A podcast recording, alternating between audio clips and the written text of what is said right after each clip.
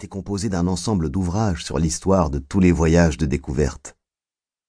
Mon éducation fut négligée. Pourtant, j'aimais énormément lire, et j'étudiais ces ouvrages nuit et jour, et au fur et à mesure que j'en prenais connaissance, je regrettais la décision que mon père avait prise sur son lit de mort, alors que j'étais encore un enfant. Défense avait été faite à mon oncle de me laisser embrasser la carrière de marin. Ces visions s'atténuèrent lorsque je lus pour la première fois certains poètes dont les effusions pénétraient mon âme et m'élevaient jusqu'au ciel. Je devins poète moi aussi, et je vécus une année durant dans le paradis de ma propre création. Je croyais de la sorte dénicher une place dans le temple où étaient consacrés les noms d'Homère et de Shakespeare. Vous savez à quel point je me suis trompé et de quelle façon j'ai eu à supporter mon dépit. Mais justement, c'est à cette époque que j'ai hérité de mon cousin et que mes pensées ont recouvré leurs premières inclinations. Six ans se sont passés depuis que j'ai pris la présente décision. À présent, je peux même me rappeler l'heure où je me suis voué à cette entreprise importante. J'ai commencé par habituer mon corps à la fatigue. J'ai accompagné des baleiniers dans plusieurs expéditions en mer du Nord. Je me suis volontairement soumis au froid, au jeûne, à la soif, à l'absence de sommeil.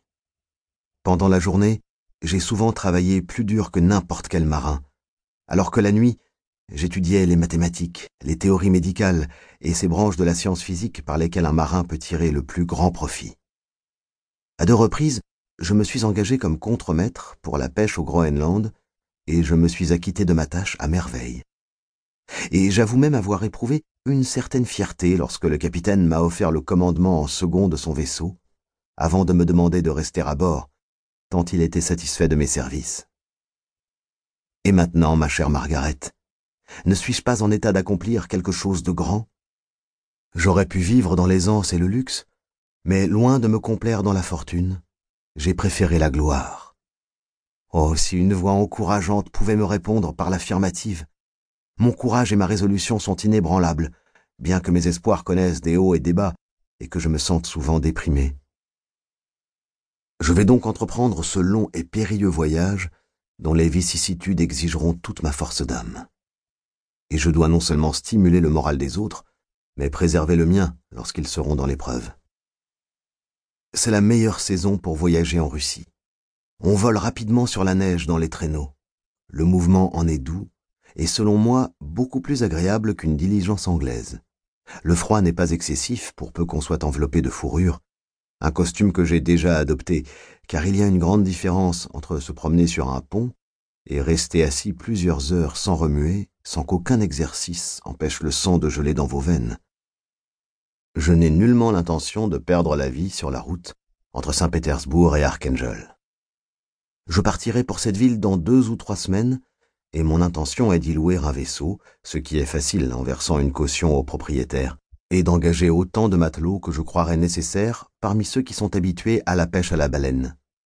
Je ne compte pas partir avant le mois de juin. Et quand serai-je de retour? Ah Ma chère sœur, comment répondre à cette question?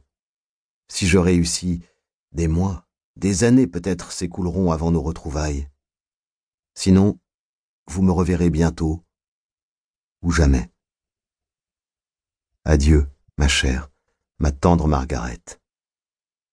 Que le ciel vous bénisse et qu'il me protège, afin que je puisse toujours témoigner ma gratitude pour tout votre amour et vos bontés. Votre frère affectionné, R. Walton. Deuxième lettre. À Madame Saville, en Angleterre, Archangel, 28 mars 1700. Que le temps passe lentement ici, où je suis entouré par la glace et par la neige. Mais j'ai progressé d'un pas dans mon entreprise. J'ai loué un vaisseau et je suis occupé à réunir des matelots. Ceux que j'ai déjà engagés semblent être des hommes sur lesquels je puis compter, et qui, à coup sûr, possèdent un courage inébranlable. Mais un de mes souhaits n'a pas encore pu être exaucé, et cette lacune est pour moi le plus grand des maux. Je n'ai pas d'amis, Margaret. Si je suis entraîné par l'enthousiasme du succès, personne ne pourra participer à ma joie. Si je rencontre quelques revers, qui me redonnera du courage Je confierai mes pensées au papier, il est vrai, mais c'est un pauvre moyen de communiquer ses sentiments. J'aimerais avoir la compagnie d'un homme qui sympathiserait avec moi et dont le regard répondrait au mien. Vous devez me juger romantique, ma chère sœur. Mais j'ai réellement besoin d'un ami. Je ne connais personne près de moi qui soit affectueux et courageux, qui ait quelque culture, des goûts semblables aux miens, qui aime ce que j'aime, qui puisse approuver ou amender mes plans. Comment trouver un ami capable de réparer les fautes de votre pauvre frère? Je suis trop ardent dans l'exécution de mes travaux et trop impatient devant les difficultés. Mais le plus grave, c'est que je me suis éduqué moi-même. Durant les quatorze premières années de mon existence, je n'ai rien fait que de banal, et je n'ai lu que les livres de voyage de l'oncle Thomas. À un âge plus avancé, j'ai commencé à découvrir les poètes les plus célèbres de notre pays, mais ce n'est que lorsque je me suis rendu compte que je ne pouvais plus en tirer profit, que j'ai compris à quel point il était nécessaire d'apprendre la langue des autres pays. À présent, j'ai vingt-huit ans, et, en réalité, je suis moins cultivé que la plupart des garçons de quinze ans. Il reste que je pense davantage, et que mes songeries sont plus vastes et plus magnifiques, quoiqu'elles manquent de cohérence, comme le disent les peintres. Oui, j'ai grandement besoin d'un ami, un ami qui serait assez sensé pour ne pas me prendre pour un romantique, et dont la compagnie pourrait quelque peu tempérer mes extravagances. Bast, ce sont là des plaintes inutiles. Ce n'est certainement pas dans l'océan immense que je trouverai un ami, ni davantage ici à Archangel, parmi les marchands et les marins. Toutefois, des sentiments qu'on ne s'attend pas à rencontrer chez des êtres rudes animent certains cœurs. Mon lieutenant, par exemple, est un homme d'un grand courage et d'une détermination étonnante. Il aspire fortement à la gloire, ou plutôt à l'avancement dans sa carrière. Il est anglais et, nonobstant les préjugés nationaux et professionnels, il n'est pas abruti par la culture et conserve quelques-unes des plus nobles qualités humaines. J'avais d'abord fait sa connaissance dans un baleinier. Quand j'ai appris qu'il se trouvait sans emploi dans cette ville, je l'ai engagé aussitôt afin qu'il me seconde dans mon entreprise. L'homme a un caractère égal, et il est connu pour sa gentillesse et son respect de la discipline.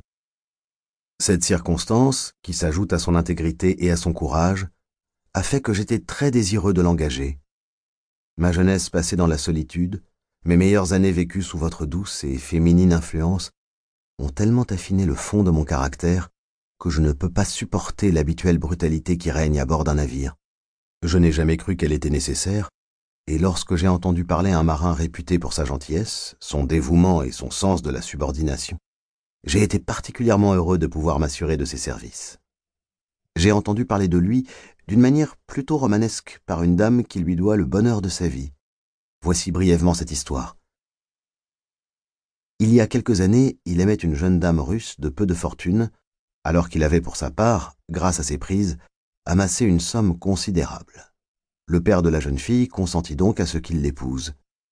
Pourtant, lorsque le jeune homme fit sa déclaration, elle se mit à pleurer, se jeta aux pieds de son prétendant et lui confessa qu'elle aimait un autre, un garçon pauvre, ce qui expliquait pourquoi son père n'avait jamais voulu consentir à cette union.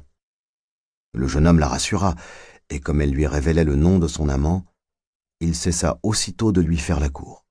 Avec son argent, il avait déjà acheté une ferme où il comptait passer le reste de ses jours.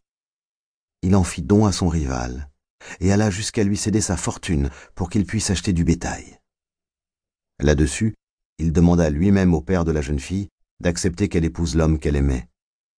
Mais le père refusa catégoriquement, pensant qu'il y allait d'une question d'honneur. Et comme son attitude restait inflexible, notre marin quitta le pays. Il y retourna néanmoins quand il apprit que celle qu'il aimait s'était finalement mariée. Quel noble cœur allez-vous vous exclamer, et vous aurez raison.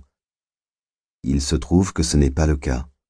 Notre homme n'ouvre jamais la bouche et une espèce de nonchalance ignorante émane de lui.